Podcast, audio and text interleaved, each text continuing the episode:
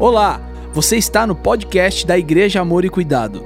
Antes de tudo, inscreva-se em nosso canal em qualquer plataforma de áudio que você estiver ouvindo.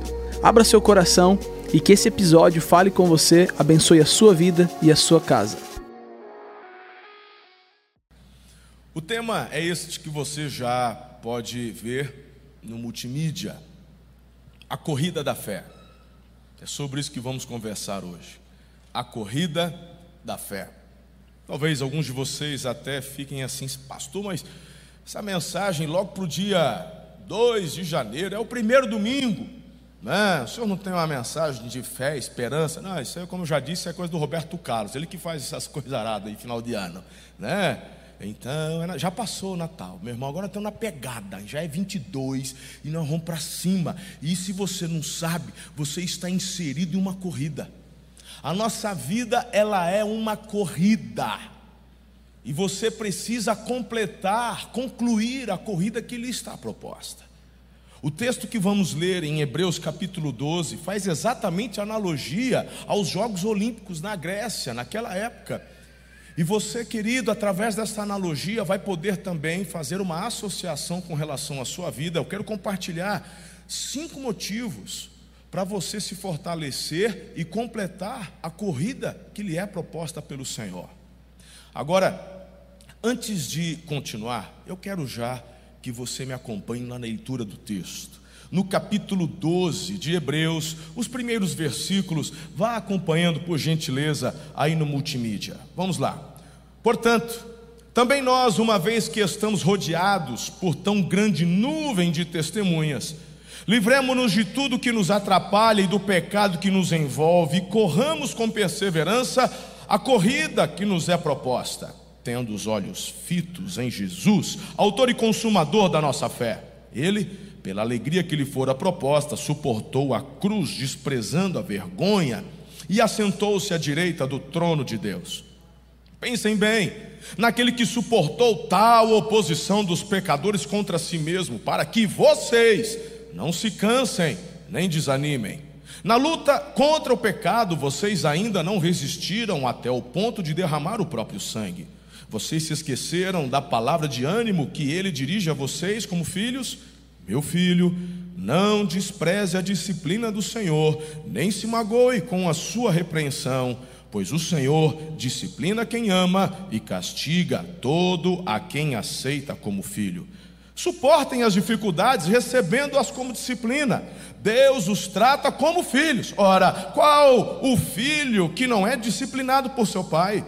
Se vocês não são disciplinados, a disciplina é para todos os filhos. Então vocês não são filhos legítimos, mas sim ilegítimos. Além disso, Tínhamos pais humanos que nos disciplinavam e nós os respeitávamos. Quanto mais devemos submeter-nos ao Pai dos Espíritos para assim vivermos. Nossos pais nos disciplinavam por curto período, segundo lhes parecia melhor. Mas Deus nos disciplina para o nosso bem, para que participemos de Sua santidade. Nenhuma disciplina parece ser motivo de alegria no momento, mas sim de tristeza mais tarde, porém, produz fruto de justiça e paz para aqueles que por ela foram exercitados. Portanto, fortaleçam as mãos enfraquecidas, os joelhos vacilantes, façam caminhos retos para seus pés, para que o manco não se desvie, antes seja curado. Forte ou não é? Meu papai dá até uma tremida agora. Né? Pastor, que mensagem para o primeiro domingo de calma, eu só estou começando. no que diz respeito, deixa eu aliviar um pouco, porque de repente só da leitura o pessoal já ficou meio tenso. Deixa eu compartilhar um pouco aquilo que o Espírito de Deus colocou no meu coração para trazer a vocês hoje e a você que também nos assiste e nos acompanha. Quando eu falo de corrida, é importante você entender que nós não estamos apostando corrida. Queridos, a corrida da fé não tem a ver com quem chega primeiro, mas com relação a tão simplesmente atravessarmos a linha de chegada. Sabe por quê? Porque ele já venceu. É igual naquela, na São Silvestre. Teve corrida de São Silvestre ano? Teve? É que eu não fico mais assistindo a TV aberta, não, mas teve, né? Foi o keniano que ganhou de novo? Para variar, né? Às vezes um, um, ano é o keniano, outro ano é um keniano, um outro ano é um keniano também que ganha São Silvestre, né? Ok. Então, é mais ou menos isso mesmo, irmão. Se o keniano vai ganhar São Silvestre, pergunto, por que, que a turma vai? é, é mais ou menos isso que eu quero dizer com esse tema. A corrida da fé. Não tem a ver com quem vai chegar primeiro, porque ele já venceu a morte, aleluia. E quem está com Cristo é mais que vencedor, louvado seja o nome dele. A questão é que você e eu temos uma corrida aqui que nos foi proposta pelo Senhor, e a questão é completar a corrida. É tão gostoso sabermos que já nos foi dado o spoiler de quem ganhou. Ele venceu. Você acabou de cantar isso agora, gente. Você acabou de declarar isso através dessa canção, junto com o pastor Lucas e sua equipe. Ele ganhou, ele venceu, ele venceu a morte. Você celebrou a ceia do Senhor, que é um memorial daquilo que foi conquistado para você na cruz do Calvário. A morte não deteve, o túmulo está vazio, aleluia. E quando falamos de corrida, então não é uma aposta, não é uma disputa. Eu fico olhando muitas vezes para nós e olhando, queridos, para as igrejas, não só em nossa cidade, mas no mundo. E parece-me muitas vezes que estamos disputando. Não há disputa entre nós. O que precisa haver, na verdade, é uma aliança de amor para que juntos alcancemos a linha de chegada. É importante você e eu entendermos isso. Diante de tal afirmação, eu gostaria de compartilhar cinco motivações para você completar a corrida que lhe é proposta, dentro do texto. Você está preparado? Vamos lá? Em primeiro lugar, é interessante, perceba, logo no início há uma afirmação. Assim nós temos essa grande multidão de testemunha ao nosso redor. Não está aí no versículo 1 isso aí? Tá, não está? Aí você fala, pastor, então, eu falava a verdade, nem entendi direito. O que, que o autor, o que, que o Espírito de Deus quis falar conosco ao afirmar que essa multidão nos observa? Para falar a verdade, pastor, é uma das coisas que aperta o meu coração de tomar de fato uma decisão ao lado de Jesus. Eu até sou simpatizante, quem sabe alguém fale, pense, Talvez você até esteja aqui, ou me assiste agora. Você acompanha, assiste, mas não se posiciona. De repente você até em um culto se manifestou, onde você convidou Jesus para ser seu Senhor, Salvador, mas não deu o próximo passo, não se comprometeu, não desceu as águas do batismo, não frequenta uma célula, não se tornou membro da nossa comunidade.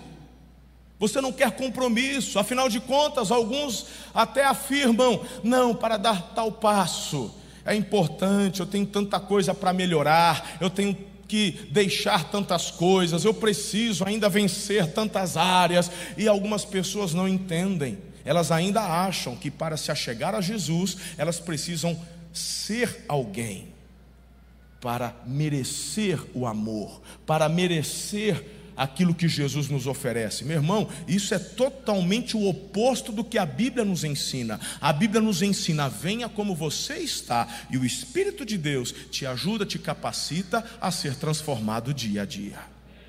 É diferente. Então, de repente, essa pressão de uma nuvem de testemunhas, e lembre-se que eu falei há pouco que o autor faz alusão àquilo que ele via acontecer lá na Grécia antiga, das Olimpíadas, porque fala de uma corrida, fala daqueles que estão observando. Nós tivemos há poucos anos atrás a Olimpíada aqui no Brasil.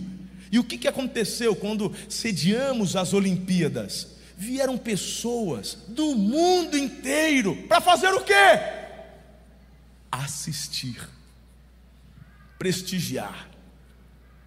Não é verdade? E meus irmãos, vamos falar sério. Um monte de esporte que nem você e eu sabíamos que existia. Não é? Uns negócios diferentes, né? mas está lá. E tem alguém para assistir. Às vezes. Não vai encher um estádio como o futebol faz, mas tinha uma galera que estava lá só para assistir. àquele esporte. Interessante isso. Aí o autor faz a mesma analogia. Aí você pergunta: tá, pastor, mas o que isso tem a ver com terminar a corrida da fé? O que isso tem a ver com eu continuar avançando naquilo que Deus tem para a minha vida? Tá, pense comigo. Algumas pessoas, dentro do que eu acabei de dizer, sentem uma pressão e nessa pressão acabam ficando incomodadas. E às vezes falam assim: não vale a pena, esse negócio de ser crente, né? Tanto que essa, essa palavra, esse linguajar, ou essa, é, é, essa forma de distinguir a comunidade né, dos evangélicos, os crentes, na minha época de criança, é, era um tanto que até preconceito né? Os crentes, é, são os protestantes. Porque, meu irmão, eram poucas pessoas. Eu me lembro que quando tinha ensaio de quadrilha lá na, na, na escola, era um ou dois que ficava de lado, que não podia participar porque era crente. Eu mesmo ficava lá, sozinho. E ouvia as professoras falando assim: ai, tadinho, ele é crente. tipo, oi, eu estou ouvindo, eu sou crente, mas não sou surdo né? Eu estou aqui, dá para disfarçar pelo menos, né? E não adiantava, todo ano pedia para minha mãe, e aí mãe? Né? Não, pastor não mudou regra não, agora de quadrilha. Mas hoje em dia, irmão, ser crente está até na moda.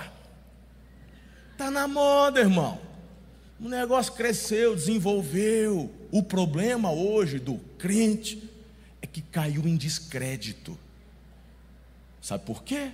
Por exemplo, Índice de divórcio, e essa estatística que eu vou citar, ela está até defasada, ela tem alguns anos que eu ali. De dez casamentos, cinco terminam em divórcio. Dentro de uma igreja evangélica, cada dez, quatro terminam em divórcio. Ela falou: que diferença está fazendo do crente para o não crente? E aí, queridos, nós acabamos perdendo até a motivação de concluirmos a carreira ou a corrida que nos está proposta, a corrida da fé, por não entendermos de que esta nuvem de testemunha que nos assiste, na verdade, não vem causar pressão, na verdade, é um privilégio. Na verdade, queridos, é uma motivação a fim de que afirmemos ainda mais o compromisso que temos com Jesus. Quantos times de futebol, quantos campeonatos vocês assistiram desde que vocês eram crianças, nas tais interclasses? Quem é da época de interclasse, irmão? Hoje em dia, a educação física dos nossos filhos é jogar xadrez. Pelo amor, meu irmão, o negócio está rasgado demais. Não, na nossa época, a educação física tinha que ralar, tinha que suar, tinha que, não é verdade? Tinha interclasse. As minhas filhas, educa... ah, o que você faz na educação física? Ah, a gente joga xadrez. Eu vou te falar, não é? Vamos deixar isso para um outro dia. Mas quantas vezes, quantas vezes, você olha para o time, vai perder, meu time não tem chance.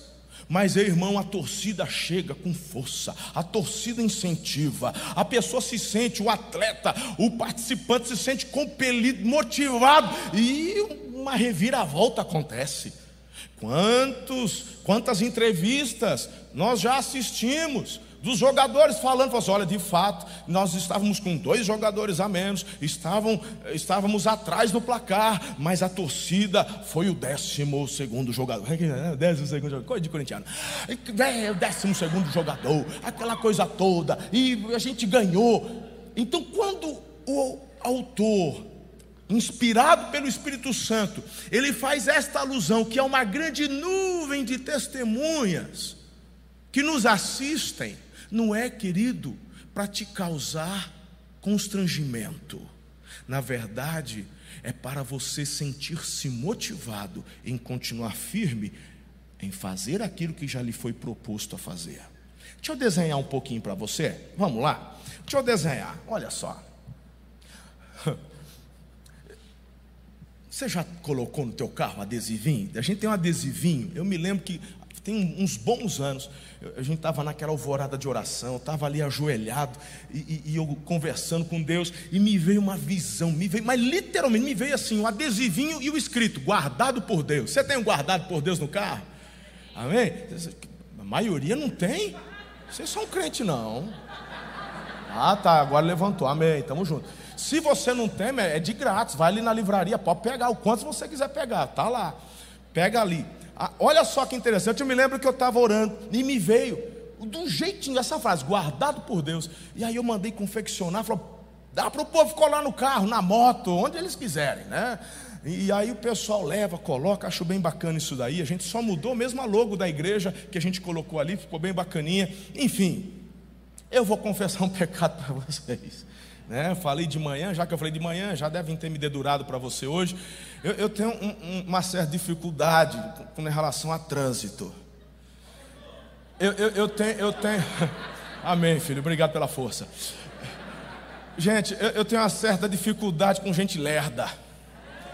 Pensa numa preguiça que me dá de gente devagar, de gente lerda. É, é um negócio assim, sabe? É, é, eu, eu, morava ali pro lado do aeroporto e aquela rua do Fico, pensa numa avenidona, né? Aqui no começo, em cima, não, porque tem um monte de semáforo, mas quando pega lá, né? E o, trem vai embora, aquele avenidão, sempre tem, né? O povo parece que está passeando. Mas tudo bem, você pode passear, mas vai para a faixa da direita na faixa da direita, você pode descer do carro e empurrar. Libera da esquerda para gente, ó. Fluxo, fluxo, né? Deixa nós dar linha na pipa, deixa a gente. Meu irmão, nenhuma. Olha, uma vez não é sempre. Araçatubense é uma bênção. Aí a gente está lá no trânsito, irmão. E eu estou ali atrás. A gente está sempre meio atrasado, parece. E ali, né? Aí falou assim, aí você, aí vai, não sei se é assim, irmão, você vai tentando chegar um pouco mais perto para ver se o cara se toca, né? Ele está devagar, ele está 20 por hora, né? Não estou falando para você correr não, não precisa correr não, vai só no limite, só no limite tá bom já, já é o suficiente, mas, mas não, ele vai 20, ele vai 20, aí você dá aquela encostadinha e nada, você dá sinal de seta, nada, não vê, ele está em Nárnia, ele está, sei lá. Sei. É, se ele tiver de folga, se ele, volta a dizer, vá para a faixa da direita.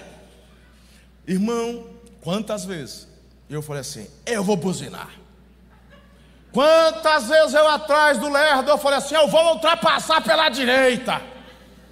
E a hora que eu tomava a decisão, eu lembrava, tem um adesivo atrás.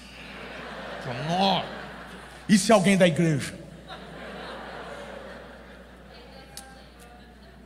E eu já quero pedir perdão, porque uma vez eu já fiz umas pataquadas aí, e a hora que eu vi, eu, eu tinha um adesivo do lado. Põe atrás para a gente identificar antes. Pelo menos a gente já vê atrás ali, né? Quando eu já vejo o adesivo de longe, eu já diminuo. Falo, vou devagar, né? Estamos rodeados por tão grande nuvem de testemunha. Irmão, então quando o autor aos Hebreus fala que, fala que a gente está sendo assistido, até isso na verdade não é um peso, mas corrobora com o propósito que temos de chegarmos na linha de chegada. Nós precisamos chegar lá. Olha aqui para mim, deixa eu te dizer algo muito importante. O grande problema é quando olhamos apenas para a salvação eterna. Eu fico assim impressionado, filhos, porque tem muita gente que não tem noção nem do que Jesus declarou para a gente.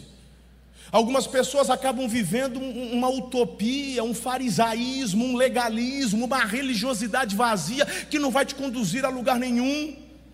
No sentido de que, não, porque a gente é salvo, Jesus nos salvou, aleluia. Mas tipo assim, eu sou salvo e aqui que se lasque. Pera lá, o que, que a Bíblia fala? A Bíblia fala que por um homem entrou o pecado no mundo, e através do pecado a morte e a condenação. Esse homem foi Adão. Mas a Bíblia nos diz em Romanos que pelo segundo Adão, o segundo, veio a remissão de todas as coisas, Jesus. Ele redimiu, ele restaurou, ele venceu. Eu disse isso há pouco, sim ou não? E aí ele fala: Ei, ei, deixa eu dizer a vocês, agora a bola está contigo. Você tem a bola da vez. Hoje, aqui à noite, temos tanta gente aqui, tem tantas gerações aqui representadas de baby boomers até a Y, até Z. Temos muitas gerações aqui representadas. Em sua geração, Jesus te dá bola e está dizendo assim: é contigo, vai lá. Porque Ele disse que você é embaixador dele aqui na terra, gente. Jesus falou o seguinte: venha o teu, seja feita a tua, aqui na terra como é. Você já parou para prestar atenção nisso? A questão não é só eu vou para o céu e o resto que se lasque. A corrida que nos está proposta tem a ver com unidade, tem a ver não com disputa, mas com andarmos juntos. Não é você passar na frente do outro, não é mostrar mais espiritualidade que o outro, não é falar que você é mais ungido, que você ora mais, que você é não sei o quê. Para, irmão, isso aí é do inferno. Isso é arrogância, você usar dos dons do Espírito que você recebeu de graça, pela graça, para ficar se exibindo, para tentar se mostrar. A Bíblia fala que Deus resiste ao soberbo e ao, ao, ao orgulhoso, Ele dá graça para quem é humilde. Então, se você flui nos dons do Espírito, glória a Deus, mas o propósito dos dons na sua vida não é para você se achar, mas é de você ser instrumento nessa corrida da fé, a fim de não apenas se fortalecer, mas fortalecer aqueles que estão ao seu redor. Por isso que ele nos afirma: estamos rodeados por tão grande multidão de testemunhas. Que privilégio fazer a diferença aqui. Por isso que você, todas as vezes que sai do campus, lê aquela frase. A gente vai mudar ali o layout, que já está na hora de trocar, porque a gente gosta das coisas bonitinhas. Os menorzinhos nós já trocamos e a gente vai trocar os, o do frontline também. Mas a frase vai continuar. Falei para já para a nossa criative. Faz um layout bonito, mas a frase continua. Você está entrando em campo missionário. É hora que você sai, que você, meu irmão, tem que mostrar a diferença. Você é luz do mundo, é sal da terra. Você pode aplaudir a Jesus por isso?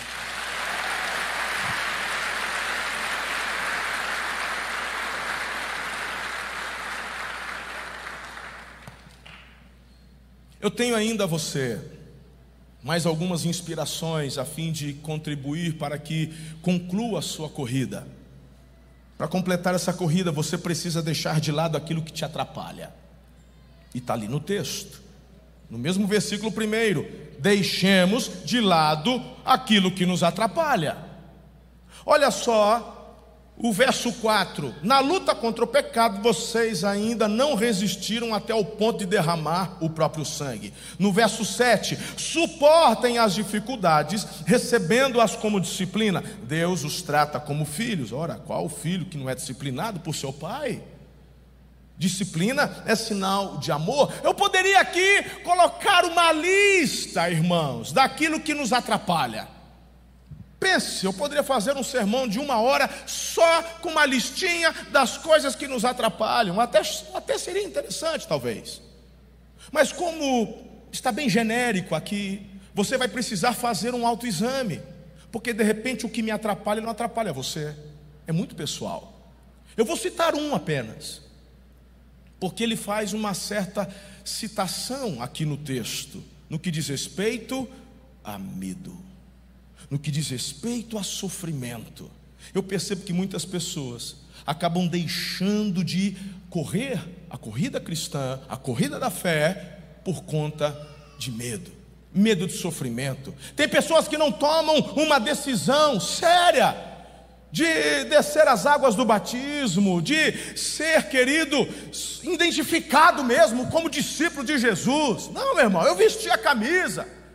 Tem gente que só quer ficar como simpatizante. Por quê? Medo. Medo. E vou te falar uma coisa: esse medo, que medo, pastor? Ué, medo do sofrimento, de ser retalhado, de ser rejeitado pela família, de ter gente que não vai entender. Medo do Senhor te pedir algo que você não quer entregar. Ih. Não é isso aí, irmão, muitas vezes? Não, até ir na igreja eu vou, eu até dou oferta, eu até entendo o princípio do dízimo, porque dá certo, esse negócio aí funciona mesmo. Mas virar crente aí é outros 500, aí tem que parar de beber. Né? Não, vamos pedir uns negócios que eu não estou afim. Aí não é para tanto. E o medo te impede de mergulhar. O medo te impede de correr de fato a corrida que nos está proposta. Sério isso? Está certo disso? Queridos, em nome de Jesus, você precisa entender algo muito importante. Tudo aquilo que Deus nos pede, tudo aquilo que Deus fala para você através dos princípios dele, deixe de lado, não tem a ver com causar dano a você, mas de guardar você de danos maiores. Esse é o propósito dele. E quando ele diz, deixe de lado o que te atrapalha, obedeça, porque vale a pena. Meus irmãos, tem gente que, por conta de um medo irracional, perde o melhor. Tem gente que tem condições, mas não vai no dentista porque tem medo de dentista. Essa boca podre aí não pode chegar perto, pensando num bafo desgraçado, tá louco? É que a máscara está te salvando ultimamente, né? Tem gente que fala assim: não, fica usa máscara, por favor. Não é verdade, irmão? Misericórdia. O cara não vai para o dentista, tem medo. Ó, pera lá, mas esse medo é um medo irracional. Aí tem medo de sofrer aquela injeção desse tamanho. Falei, na verdade, querido, tu vai perder o dente, é sacare. Você está orando para essa cara e parar, mas ela não vai. Uma vez que ela começou, ela só termina quando acaba. Ela vai até não sobrar mais dente, tu vai perder o dente. O sofrimento vai ser maior, vai chegar uma hora que você não vai conseguir comer, porque vai atingir a raiz, e quando pegar a raiz, o nervo vai inflamar, né? E cadê as dentistas e os dentistas daqui de plantão? Não é por aí? Vai inflamar. E aí, meu irmão, a hora que você falar, me dá injeção, porque eu não aguento dor. O doutor vai falar assim: agora não dá mais, depois que inflamou, a anestesia não pega. Uh. Olha a gente que vai visitar dentista aí agora, essa semana. Espera inflamar, mal acabado, vai. Espera inflamar. Espera doer. Deus, quando fala para você, não permita que o medo do sofrimento te paralise, é para te poupar de danos maiores amanhã. Acorda. Então, além de sermos motivados pela multidão de testemunho que nos assiste, que nos incentiva e que nos faz ficar na pegada, querido, o fato de você se abster dos sofrimentos, de você não parar, é porque Ele sabe que lá no final tem prêmio para você. Meu irmão, que motivação! Isso é demais. Olha, eu quero trazer a você mais uma inspiração e razão para continuar na corrida da fé. Quem está comigo aqui? Pessoal do fundo, estamos juntos aí? Aleluia, vocês são demais. Vamos lá, terceiro lugar. Você tem que se livrar do pecado que te rodeia. E aí, meu irmão, hoje eu estou pegando no pé dessa galera que é simpatizante. Porque veja só, o pecado que se agarra firmemente, no verso 1 ali, ele também usa uma expressão no mesmo versículo 1, do pecado que nos envolve.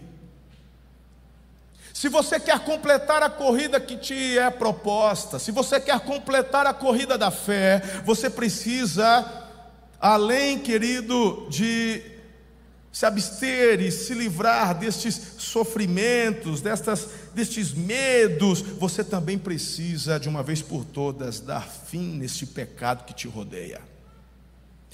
É igual música ruim que grava na cabeça. Lascou. Sabe aquele refrão, meu irmão, que você fala assim, está repreendido em nome de Jesus. Daqui a pouco você está repreendendo no ritmo da música. Está repreendendo. Ah, desgraça. Por que, que eu estou dizendo isso? Deixa eu fazer uma pergunta aqui, vamos ver. Meu irmão, o pecado dá prazer ou não? Sim, isso é a resposta de quem é maduro na fé. Isso não é, não é resposta de quem é metido a besta. Sabe crente metido a besta? Ah, pecado, não, pecado não dá prazer. Pecado, se fosse, se, se o pecado não desse prazer, era fácil meu irmão falar não para ele aí. Para. Se, se, se, o pecado não desse prazer, a Bíblia não falava para você resistir, poxa vida. Não, não tem gente que parece, sabe, irmão? Né? É, é um negócio assim, uma utopia, uma religiosidade, um legalismo, uma falsidade. Para, irmão, vamos ser sinceros aqui, poxa vida. Quantas cartas do apóstolo Paulo, do Pedro, falando sobre a questão da santidade? O pecado, ele dá um prazer, o nosso corpo, a nossa carne deseja, almeja. A questão, se você quer, então, o resultado, tipo, vai valer a Não vai valer a pena, ok. Mas na hora da satisfação e prazer, dá. E eu aqui não vou também te trazer uma lista do que pode e não pode. Não é essa a proposta de Deus. Existem questões e princípios que nós conhecemos, e, e se você não conhece, você precisa ler a Bíblia. A Bíblia não é um livrinho de regra de pode não pode. Esquece isso. A Bíblia é um livro de princípios, onde Deus revela o seu caráter a nós. E como Pai, Ele quer que vivamos o melhor e assim sejamos moldados conforme o caráter do seu Filho, Jesus. E por ser tão difícil a nós, Ele ainda nos deu o seu Santo Espírito que nos capacita a vivermos tudo isso. Então eu não vou ficar aqui trazendo uma listinha, mas eu quero que você entenda qual é o conceito de pecado, a fim de que você resista e se livre dessa música ruim, desse negócio que se agarra e que não quer te largar.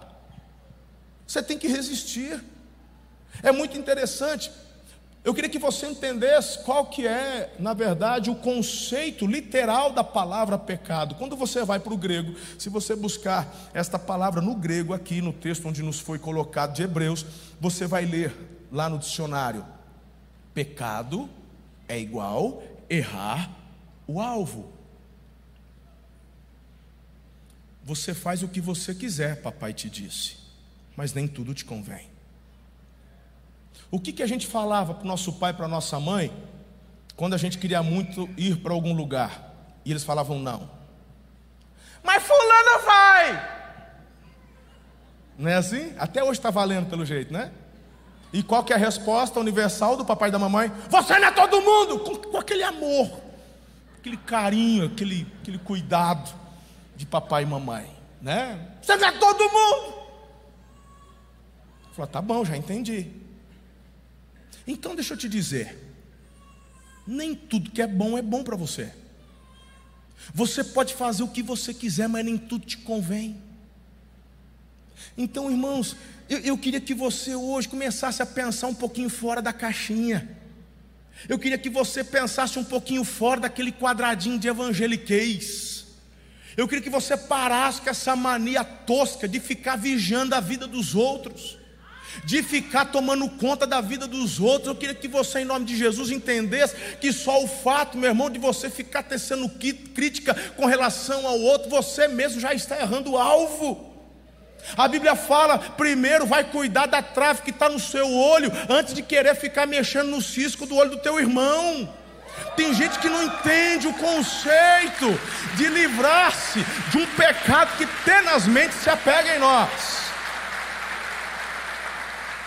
Meu irmão, é tão difícil vivermos nessa retidão. Quanto mais eu tiver que ficar vigiando os outros. Você está de brincadeira, irmão? Eu não sou investigador de polícia, eu não sou delegado. Eu sou um pregador de boas notícias. Dentro das boas notícias, cabe a exortação, cabe a inspiração, cabe um monte de coisa daquilo que Deus nos deu. Mas, se você quer viver ou não, o problema é seu. É contigo, gente.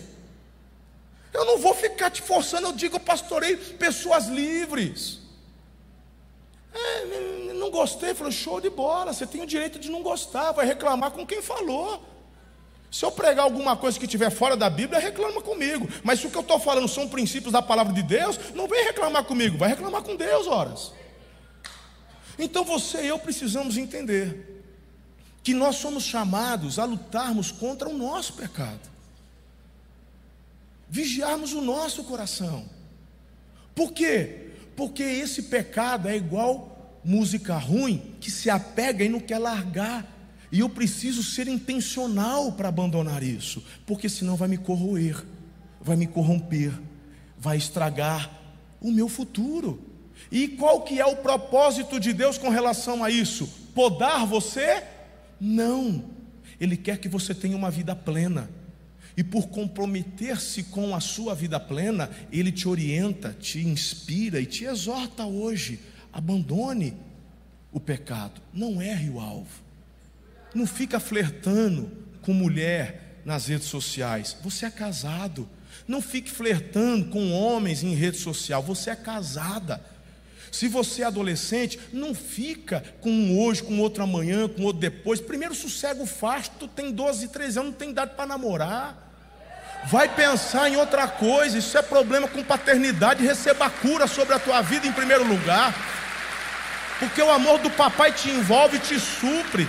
Deixa isso para o tempo certo. Volta a dizer: se a galera está ficando com 10, 11, não se esqueça que tem uma galera também de 10, 11 que já está engravidando, se você não sabe. Vai querer engravidar também? Não, isso não. Fala, mas você não quer, você quer o. É o combo. Você quer um, vai vir tudo. Quem mexe com fogo, se queima. Há um tempo certo para todas as coisas. Então, quando o papai diz assim, aguenta, espera, é porque ele sabe, querido, que ele tem um princípio que vai te guardar para o melhor. Quando você diante do altar fala até que a morte nos separe, não é frasezinha decorada, meu irmão, para poder ficar bonito na filmagem, não, aí. É um princípio de Deus, é de fato até que a morte separe. Mas você ficou cinco anos da sua vida, dos 15 ao 20, beijando todo dia uma boca diferente. Depois você vai querer aos 21 casar e ficar só com o marido ou só com a esposa? Vai dar pau na máquina, não tem jeito. Aí você vem no gabinete chorar as pitangas, porque ele não sei o quê, porque ela não sei. Não, não, o errado foi você, que não ouviu os princípios, não se guardou, não resistiu, não se livrou do pecado que se arraigava, igual música ruim na cabeça. Não é uma questão de legalismo, é uma questão de amor, poxa vida. Não é uma questão de pode não pode. É uma questão de você escolher viver o melhor. Horas. Simples assim. Eu estou falando de uma corrida. Eu estou falando não de chegar em primeiro, eu estou falando de você completar a corrida. É isso que vale a pena. Deixa eu desenhar um pouco mais. Posso? Amém. Parece que Olha isso, tá, nem, nem os bebês estão chorando agora. Primeiro domingo do ano já está com os dois pés no peito, já, aleluia. Eu gosto é assim, Espírito Santo, manda ver mesmo, aleluia. Irmãos, com relação a esse negócio de pecado, olha só que interessante. Eu quero, só para fechar, só para fechar, para você entender que é uma questão de princípio. A hora que eu terminar essa, o teclado, tecladista pode chegar. Ixi, tem quatro minutos ainda, dá para contar um monte de coisa. Ixi, rapaz, em quatro minutos. Hum? Escuta, olha aqui. Uma das coisas, meu irmão, que, que, que a galera, que o simpatizante morre de medo, é negócio da bebida. Eu vou virar crente, não vou poder beber. Mas se, se, se é manguaceiro, falou, não, eu bebo socialmente, eu paro a hora que eu quero. Então vamos batizar. Não, não pode beber. Olha só, ele, nem ele entende que ele já é um viciado. Escuta. Tem até amigos meus, pastores, que eles vão te falar: é pecado beber o copo de cerveja? É pecado, é pecado. Meu irmão, eu até respeito a opinião de cada um, mas assim, de verdade, eu não fui chamado aqui para ficar botando medo em vocês. Eu não fui chamado aqui para falar que é pecado o que não é pecado. E nem para falar que não é pecado aquilo que a Bíblia fala que é pecado. Porque tem uma outra galera liberal que está falando também que não, é, tem que repensar a Bíblia, não é mais pecado, não. Isso aí vão dar conta para Deus. Eu não sou chamado nem para um nem para outro. Então o que é, é, o que não é, não é. Então, ai pastor, mas você não tem, não tem medo de coisa nenhuma, irmão. Então beber um copo de cerveja é pecado? Não. Não é pecado, pelo amor. Beber um copo de vinho é pecado? Não, não é pecado. Porque a Bíblia fala que o pecado é você embriagar-se, é passar do limite. Então por que, que o senhor não bebe? Vou te falar porque eu sou abstêmio, porque a minha equipe é abstêmio, porque os líderes desta igreja têm que ser abstêmios. Porque somos impulsionados a sermos pelo amor, não por legalismo, não porque é pecado. Porque eu sou pastor de pessoas aqui que eram alcoólatras. E um alcoólatra, ele foi liberto, restaurado, está vivendo a liberdade, está vivendo uma novidade de vida, glória a Deus. Aí ele fala: Não, mas o pastor no Réveillon ele toma uma taça de vinho. Fala: Se meu pastor toma, eu também posso. Só que eu tomo uma taça de vinho, celebro e paro. Aquele meu irmão que era o alcoólatra, ele toma a taça e termina com a caixa. É o gatilho. Ontem eu fui almoçar na casa do Robertinho, da Nayara. Cheguei lá, a pastora Flávia, engraçadinha, deu uma, um banoff, uma sobremesa, uma assadeira, de presente para o casal. E os lindos me chamam para almoçar lá, e na hora, das, na hora da sobremesa, o que, que tinha? Banoff. É um nome esquisito, uma sobremesa maravilhosa. É bom. É, tem chantilly, tem doce de leite, tem banana. Banana é bom. Tem, meu irmão, tem, tem massinha crocante, tem banoff. Mas eu não estou comendo açúcar.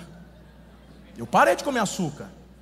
Aí a minha esposa tinha encomendado uma sobremesa sem açúcar, com um tal de chocolate amargo. Ai, uma delícia.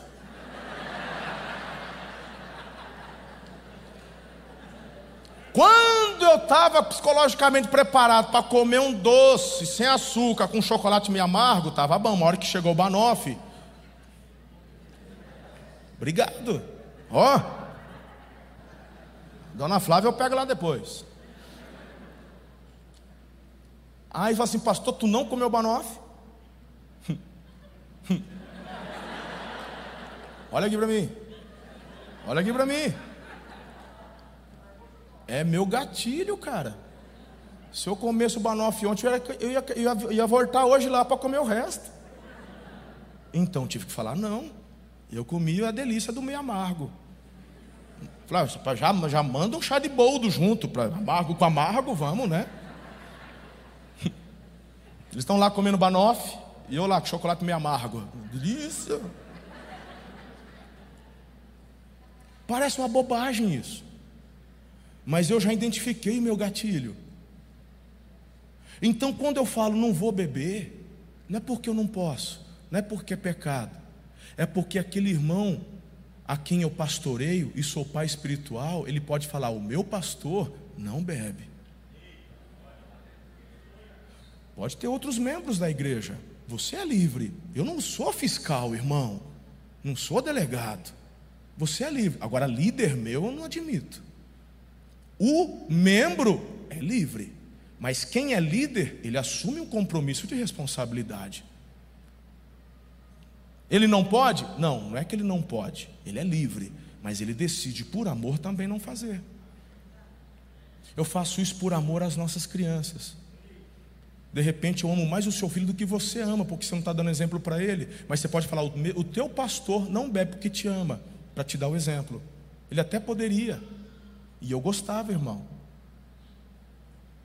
Eu e meu pai, descendência italiana, a gente antes de eu vir para cá, a gente pegava frios, queijos, sentava para assistir o UFC tomando vinho. É da tradição, é algo que eu abri mão por amor, não porque é pecado. Quando a Bíblia diz aqui para a gente, você não está numa corrida? O pecado é igual chiclete é igual música ruim que não sai da cabeça. Então, de forma intencional, deixe aquilo que está tentando te parar, porque não vale a pena. Se você recebe essa palavra, aplauda Jesus de novo. Uou! Obrigado, Jesus.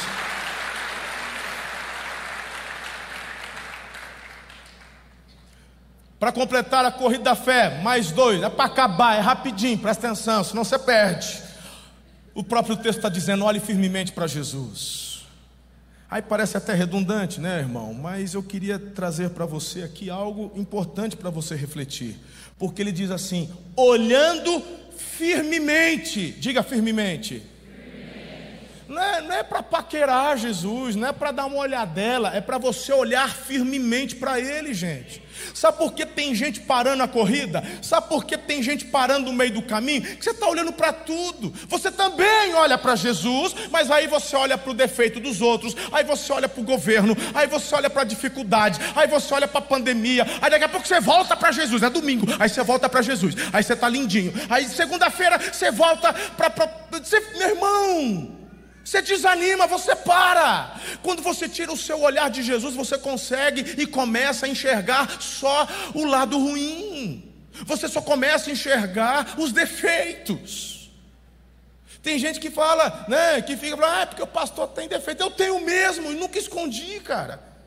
E se vem falar comigo que eu vou te falar muito mais, que você não sabe, você só vê por fora, mas quem anda junto, pergunta para a galera aí. Agora, você quer parar no meio do caminho? Então fica reparando nos meus defeitos. Quer terminar a linha? Quer alcançar a linha de chegada? Olha para Jesus. Olha para Ele. Tem gente que fica olhando para tudo quanto é lado, mas não olha para o lugar certo. Não termina a corrida, vai parar no meio do caminho. Isso é muito sério, muito sério, porque eu gosto da expressão firmemente. E ele fala, é o autor e consumador. O que, que significa isso? Começa nele e termina nele, então não tem por que olhar para outro canto. Não tem por que desviar o olhar. Para de ficar olhando para a placa de igreja, para de ficar olhando para. Chega de picuinha, pelo amor, para com isso, olhe firmemente para Jesus. Começa nele e termina nele. Tudo que você precisa, alcança nele. Você tem nele. Ele prometeu: estarei convosco todos os dias, até a consumação dos séculos.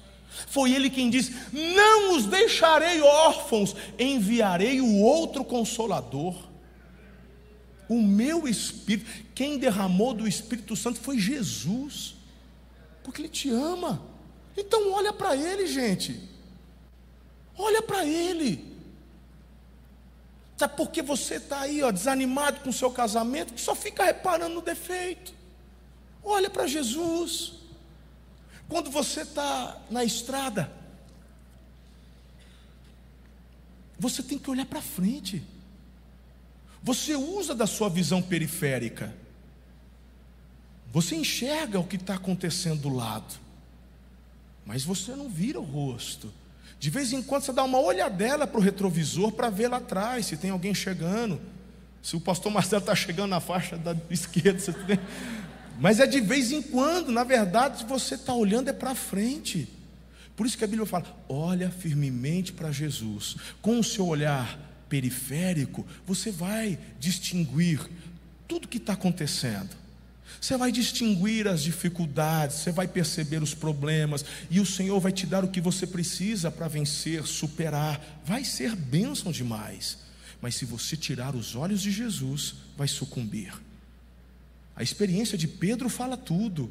Pedro, quando com os apóstolos, dentro do barco, de madrugada, Jesus vem andando sobre as águas, é fantasma, lembra disso? É fantasma. Aí Jesus fala: calma, Sou Joe. Aí, aí o Pedro, se é o Senhor, manda eu ir contigo. Aí falou, bora, ué, chega junto. Pedrão mete o pé para fora, vai andando, começa a andar. Mas a Bíblia fala que o vento forte, né? Aí ele começou a afundar. O que, que Jesus disse para ele quando estende a mão para resgatá-lo? Porque você duvidou, cara. Por que, que ele duvida? Porque ele tirou o olhar de Jesus e colocou no ambiente. Ele tirou o olhar de Jesus, que o fazia andar sobre as águas, e começou a observar o vento forte. Por que, que você está já entrando em 22 desanimadinho? Porque você está ouvindo, é porque agora tem uma versão nova do Covid. Ai, agora não sei o quê, e vai fechar de novo, e vai não sei o quê. Olha para Jesus. Se ele te sustentou nesses dois últimos anos, tem gente que prosperou nesses anos. Ele vai continuar te sustentando, te fazendo prosperar e avançar. Olha para Jesus, está tudo bem. Vamos concluir a mensagem? Ou o pessoal do louvor quer que eu pregue bastante, ou eles dormiram lá no fundo, que eu já tinha chamado o cara do teclado. Né? Quinto, para concluir, vamos orando aí, quem sabe, né? Não foram arrebatados, não, né? Não desanime. Ô oh, meu lindo! Ah, seu lindão!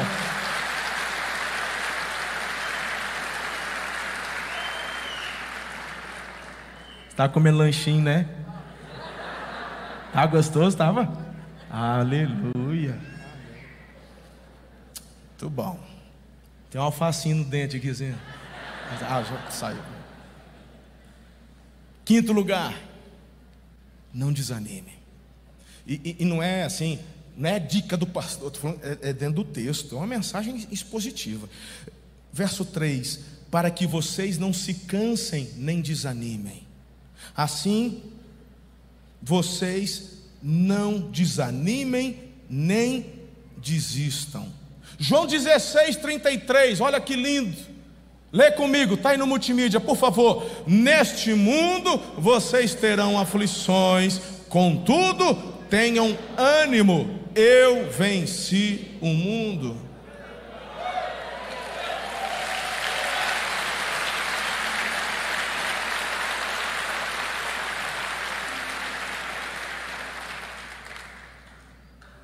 Deixa eu concluir dizendo: meu pai está assim, tomara que ele esqueça. Não esqueci, não, guardei para o final.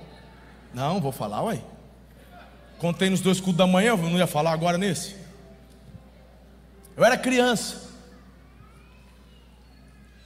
E uma coisa eu tinha, assim, é, era tradição em casa.